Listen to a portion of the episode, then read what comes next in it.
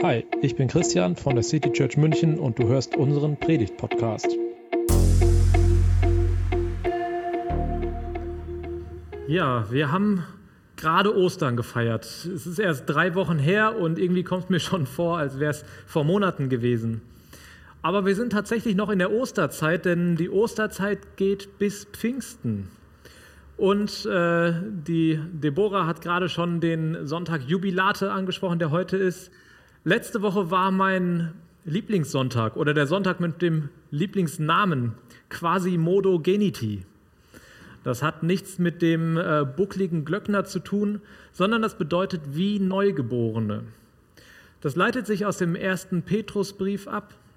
Da heißt es, wie neugeborene Kinder nach Milch schreien, so sollt ihr nach dem unverfälschten Wort Gottes verlangen, um im Glauben zu wachsen und das Ziel, eure Rettung zu erreichen.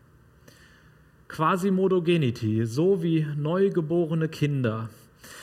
Wäre das nicht was? Noch einmal neu geboren, ohne die ganzen Altlasten, die wir mittragen? Von vorne anfangen und diesmal alles besser machen? Wir erinnern uns an Ostern. Jesus Christus ist am Kreuz zur Vergebung unserer Schuld gestorben und hat den Tod besiegt, indem er wieder auferstanden ist. Wir haben das gerade gesungen in Christ Alone. Was ist da passiert und welche Auswirkungen hat das auf unser Leben hier und jetzt? Ich möchte heute über unsere Blickrichtung mit Gott sprechen. Und es gibt in der Bibel einen Mann, der allen Grund gehabt hätte, wegen seiner Taten ein schlechtes Gewissen und, oder Schuldgefühle zu haben.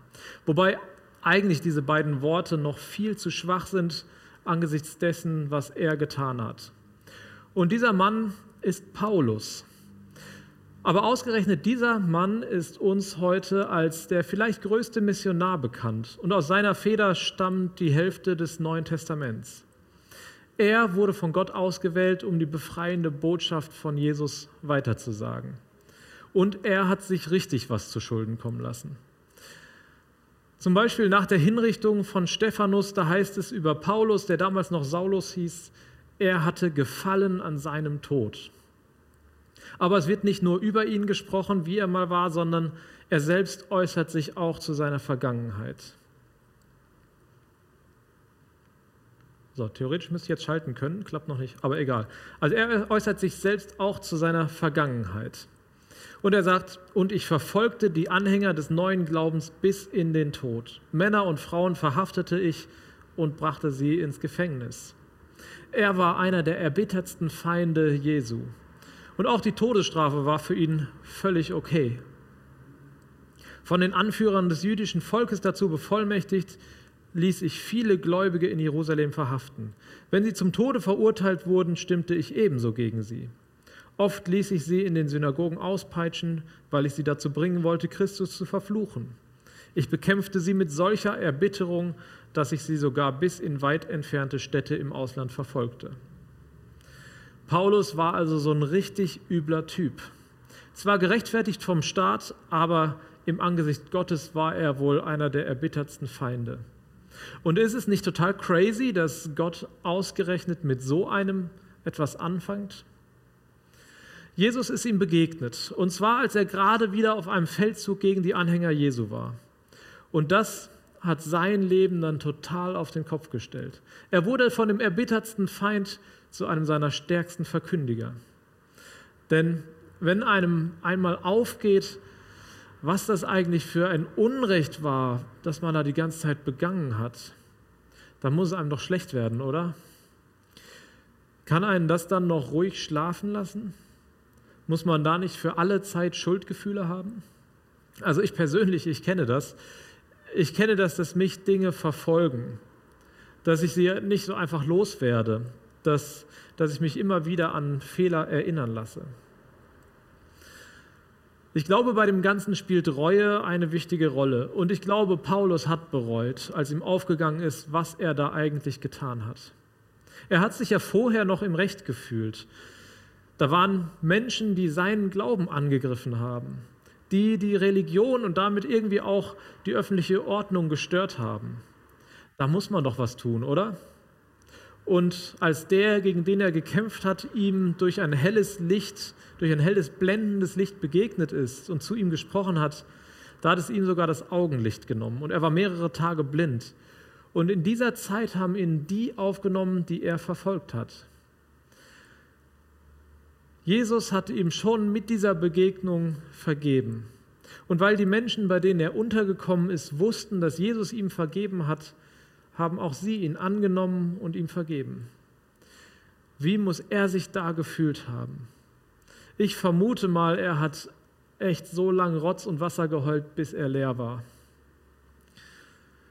In der Folge heißt es immer noch, dass viele Jesus-Nachfolger immer noch Angst vor ihm hatten. Er war schließlich ein berüchtigter Mann und das muss man erstmal glauben, dass so ein Mensch sich plötzlich verändert hat. Aber ich finde es auch beeindruckend, dass uns heute in dem, was wir in der Bibel lesen, eigentlich keine Vorwürfe mehr für seine Vergangenheit gemacht werden, für das, was er getan hat, bevor er Jesus begegnet ist oder bevor eigentlich Jesus ihm begegnet ist.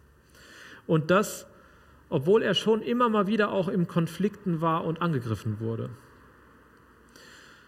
Für Paulus war eine Sache klar, mit Jesus ist uns alle Schuld vergeben. Wir haben gerade Ostern gefeiert und da wird das deutlich. Alles ist vergeben. Nicht ein Teil, nicht nur die besonders schlimmen Sachen oder nur die Sachen, die gar nicht so schlimm sind. Alles ist vergeben. Das heißt nicht, dass wir nicht auch für manches vielleicht vor Menschen Wiedergutmachung leisten müssen dass wir uns vielleicht trotzdem für unsere Vergehen, für unser Unrecht verantworten müssen, vielleicht auch vor Gericht. Denn ich glaube, Unrecht hat mehrere Seiten. Zum einen die Seite gegenüber anderen Menschen, aber zum anderen eben auch die Seite uns gegenüber und Gott gegenüber. Die erste Seite, die braucht vielleicht noch Wiedergutmachung. Vielleicht steht da auch noch was aus. Aber gegenüber uns selbst und gegenüber Gott dürfen wir wissen, dass das der Vergangenheit angehört. Die Vergangenheit hat uns geformt, aber sie ist nicht mehr das, was über uns entscheidet. In unserer Beziehung zu Gott ist alles vergeben. Wir sind mit dem Moment, in dem wir alle Schuld an Jesus abgegeben haben, eine neue Schöpfung, ein neuer Mensch, wie neu geboren, quasi Modogenity. Und Gott schaut nicht mehr auf das, was uns mal ausgemacht hat, auf das, was wir mal angestellt haben, auf unsere Vergangenheit, er schenkt uns eine neue, herrliche Freiheit, befreit von dem Ballast, den wir all die Jahre mit uns mitgeschleppt haben. Und wir, was machen wir? Wir schauen doch immer wieder zurück. Es gibt eine Geschichte in der Bibel, die ich ziemlich krass finde. Aber vielleicht kann sie für uns heute auch ein Beispiel dafür sein, was das Zurückschauen mit uns macht. Kurze Vorgeschichte. Das ist eine Geschichte aus dem Alten Testament ganz am Anfang. Lot lebt mit seiner Frau und Familie in der Stadt Sodom. Und eines Tages kommen zwei Männer zu ihm. Und er erkennt sofort, diese beiden Männer, das sind Engel, die sind von Gott gesandt. Aber auch die Männer der Stadt werden auf die beiden aufmerksam. Sie kommen zusammen und da steht, alle jungen und alten Männer wollten diese beiden Männer vergewaltigen. Und daraufhin heißt es dann schließlich, dass die Stadt vernichtet werden soll. Und nur Lot und seine Familie sollen gerettet werden. Und dann heißt es, bei Tagesanbruch drängten die Engel Lot, nimm deine Frau und deine beiden Töchter. Geh los, damit du nicht umkommst, wenn das Gericht über die Stadt hereinbricht. Als Lot immer noch zögerte, nahmen die Engel ihn, seine Frau und seine Töchter bei der Hand und führten sie aus der Stadt hinaus, denn der Herr wollte sie verschonen. Außerhalb der Stadt ließen die Engel sie wieder los. Lauf um dein Leben, warnten die Engel ihn. Bleib nirgends stehen und schau dich nicht um. Flieh in die Berge, damit du nicht umkommst. Oh, ach Herr, bitte nicht, bat Lot. Du warst so gnädig und hast mir das Leben gerettet, aber ich schaffe es nicht mehr bis ins Gebirge, bevor das Unglück über die Stadt hineinbricht und mich in den Tod reißt. Jenes Dorf ist nahe genug, um dorthin zu fliehen. Es ist doch nur klein. Ich will mich dort in Sicherheit bringen. Ist es nicht klein genug, damit ich in ihm am Leben bleiben kann? Gut, antwortete ihm einer der Engel, ich will auch diese Bitte erfüllen und dieses Dorf nicht zerstören. Bring dich schnell dort in Sicherheit, denn ich kann nichts tun, bevor du nicht dort bist. Darum wurde das Dorf Zoar genannt. Zoar heißt einfach kleiner Ort. Die Sonne ging gerade auf, als Lot das Dorf erreichte. Da ließ der Herr Feuer und Schwefel vom Himmel auf Sodom und Gomorra regnen.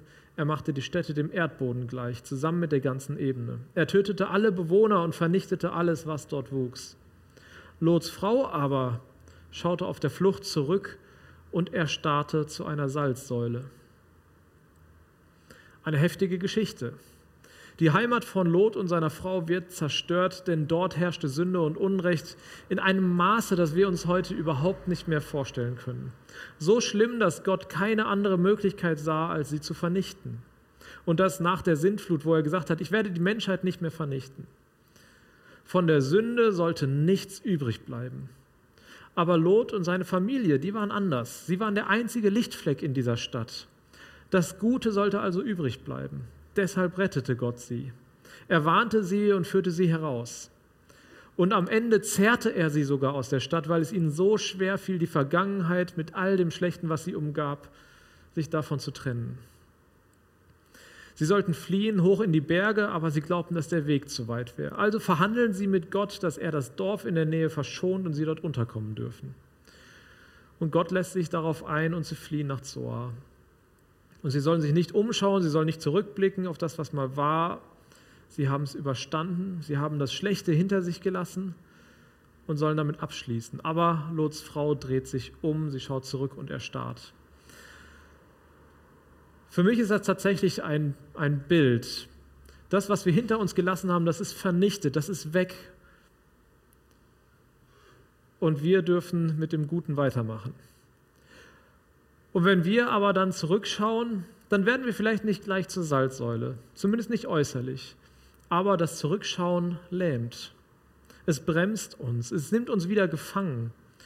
Und vielleicht lässt uns das auch innerlich erstarren. Unser Fokus liegt weiter auf dem, was wir hinter uns gelassen haben, auf dem, was wir eigentlich an Jesus Christus übergeben haben, auf dem, wofür er gestorben ist. Und Paulus drückt es so aus, ich bin noch nicht alles, was ich sein sollte, aber ich setze meine ganze Kraft für dieses Ziel ein. Indem ich die Vergangenheit vergesse und auf das schaue, was vor mir liegt, versuche ich das Rennen bis zum Ende durchzuhalten und den Preis zu gewinnen, für den Gott uns durch Jesus Christus bestimmt hat. Paulus lenkt seinen Blick also auf das, was vor ihm liegt. Er weiß, auf das zu schauen, was hinter ihm liegt, das wird ihn bei diesem Rennen ans Ziel, äh, nicht ans Ziel bringen. Sich darüber zu definieren, was einmal war, das bremst ihn aus. Er muss auf das schauen, was Christus aus ihm gemacht hat und auf das, was Christus mit ihm vorhat. Vielleicht denkst du aber, du hast es verdient, dich schlecht zu fühlen, weil du so schreckliche Dinge getan hast. Aber genau deshalb war Jesus hier auf dieser Erde. Genau deshalb ist Jesus am Kreuz gestorben und hat das alles auf sich genommen damit du dich nicht mehr schlecht fühlen musst. Er hat all den Dreck, all das Schmutzige von deinem Herzen genommen und mit ins Grab genommen. Es ist beerdigt. Oder wie bei Sodom und Gomorra, es ist vernichtet, es ist verbrannt. Und er ist wieder auferstanden, damit wir frei von Schuld und frei von Angst vor Strafe leben können. Frei, mit erleichtertem Herzen. Das Opfer für die Taten ist erbracht worden und dieses Opfer sollten wir nicht klein machen, indem wir meinen, wir müssten doch irgendwie selbst büßen und uns schuldig fühlen. Wir dürfen diese Vergangenheit vergessen, so wie Gott sie vergessen hat. Ich werde nie wieder an ihr Unrecht und ihre Sünden denken. Wenn Sünden vergeben worden sind, ist es nicht mehr notwendig, Opfer zu bringen. Aber wir lassen uns doch immer wieder einflüstern, wir hätten das gar nicht verdient. Wir müssen irgendwie alle alleine mit unserer Schuld zurechtkommen. Wir leben mit Schuldgefühlen, mit schlechtem Gewissen und die können bis hin zu Depressionen oder psychosomatischen Erkrankungen führen, die auch durch unser ständiges Erinnern an die eigene Schuld aus unserer Vergangenheit kommen können. Versteht mich nicht falsch, Depressionen, andere Krankheiten können viele Ursachen haben. Es können organisch bedingt sein, hormonell, durch Traumata ausgelöst oder was auch immer. Aber zieht mal in Betracht, dass es auch damit zusammenhängen kann, dass du an deiner eigenen Schuld, an deiner Vergangenheit hängst. Und es kann so befreiend sein, zu erleben, dass Schuld vergeben ist, dass Gott uns die Schuld nicht mehr nachträgt und dass wir sie uns selbst auch nicht mehr nachtragen müssen. Was heißt es eigentlich, wenn wir doch an unserer vergangenen Schuld, an unserer vergebenen Schuld festhalten? Das heißt, dass wir das Opfer, das Jesus erbracht hat, um uns von aller Schuld zu, reinzuwaschen, nicht annehmen. Entweder weil wir uns zu klein fühlen, als dass dieses Opfer auch uns gelten könnte, oder weil wir glauben, das Opfer Jesu reicht nicht aus, weil wir selbst und unsere Schuld so viel größer wären. Aber das stimmt nicht mit dem überein, was die Bibel sagt. In der Bibel sagt Gott deutlich, ich werde nie wieder an ihr Unrecht und ihre Sünde denken. Im Kolosserbrief, da heißt es, jetzt aber hat er euch durch den Tod seines sterblichen Leibes versöhnt, um euch heilig, untadelig und schuldlos vor sich treten zu lassen. Heilig, untadelig, schuldlos. Krasse Aussage, oder? Das ist ein Geschenk Gottes, das wir uns nicht kaputt machen lassen sollten. Nicht dadurch, dass wir uns selbst immer wieder einreden, doch die Schuld tragen zu müssen. Und auch nicht dadurch, dass andere uns das einreden. Wenn Gott uns alles vergibt, dann können oder vielleicht noch mehr, dann müssen wir uns selbst auch alles vergeben. Denn wer noch Angst hat, rechnet mit Strafe. Und das zeigt, dass seine, seine Liebe in uns noch nicht vollkommen ist die Liebe Jesu voll zu begreifen oder vielmehr die Liebe Jesu im, von dem eigenen Denken Besitz ergreifen zu lassen. Das ist doch mal ein Ziel. Gott hält dir nichts mehr vor. Gott wird dich nie wieder bestrafen. Warum bestrafst du dich selbst mit Schuldgefühlen, mit schlechtem Gewissen, wenn doch der Grund dafür vollständig durch Jesus vergeben ist? Ich weiß, diese Aussage ist herausfordernd. Aber ich glaube, da steckt auch viel drin. Wenn du Angst vor Strafe hast, dann sollten wir nochmal über das Thema Vergebung ins Gespräch kommen. Vielleicht ist dir ja auch noch nie Vergebung zugesprochen worden. Vielleicht hast du Vergebung noch nie erlebt. Das Ziel ist, dass sich unsere Blickrichtung verändert, dass wir uns nicht mehr erstarren lassen, so wie Lots Frau, als sie zurückgeschaut hat auf das, wovon Gott sie befreit hat. Dass wir nicht mehr zurückschauen auf das, was bei Gott längst vergeben und vergessen ist, sondern dass wir darauf schauen, wer wir jetzt in Jesus Christus sind und was er mit uns vorhat. Unser Bewusstsein soll sich ändern, vom Sündenbewusstsein hin zum Gnadenbewusstsein. Gott ist uns gnädig, er vergibt uns unsere Schuld. Er wäscht uns rein, heißt es in frommer Sprache. Dafür dürfen und sollen wir ihn loben und ihm danken. Jubilate. Für seine unglaublich große Gnade geben wir ihm die Ehre. Für Schuldgefühle gibt es keinen Grund mehr. Nicht, weil wir uns das irgendwie erarbeitet hätten. Nicht, weil wir irgendetwas geleistet hätten, sondern weil Jesus es uns schenkt, weil er es dir schenkt aus Liebe und weil er es dir schenken möchte. Amen. Das war die Predigt aus der City Church München. Wir freuen uns, wenn du auch nächstes Mal dabei bist. Und bis dahin wünschen wir dir eine gute Woche.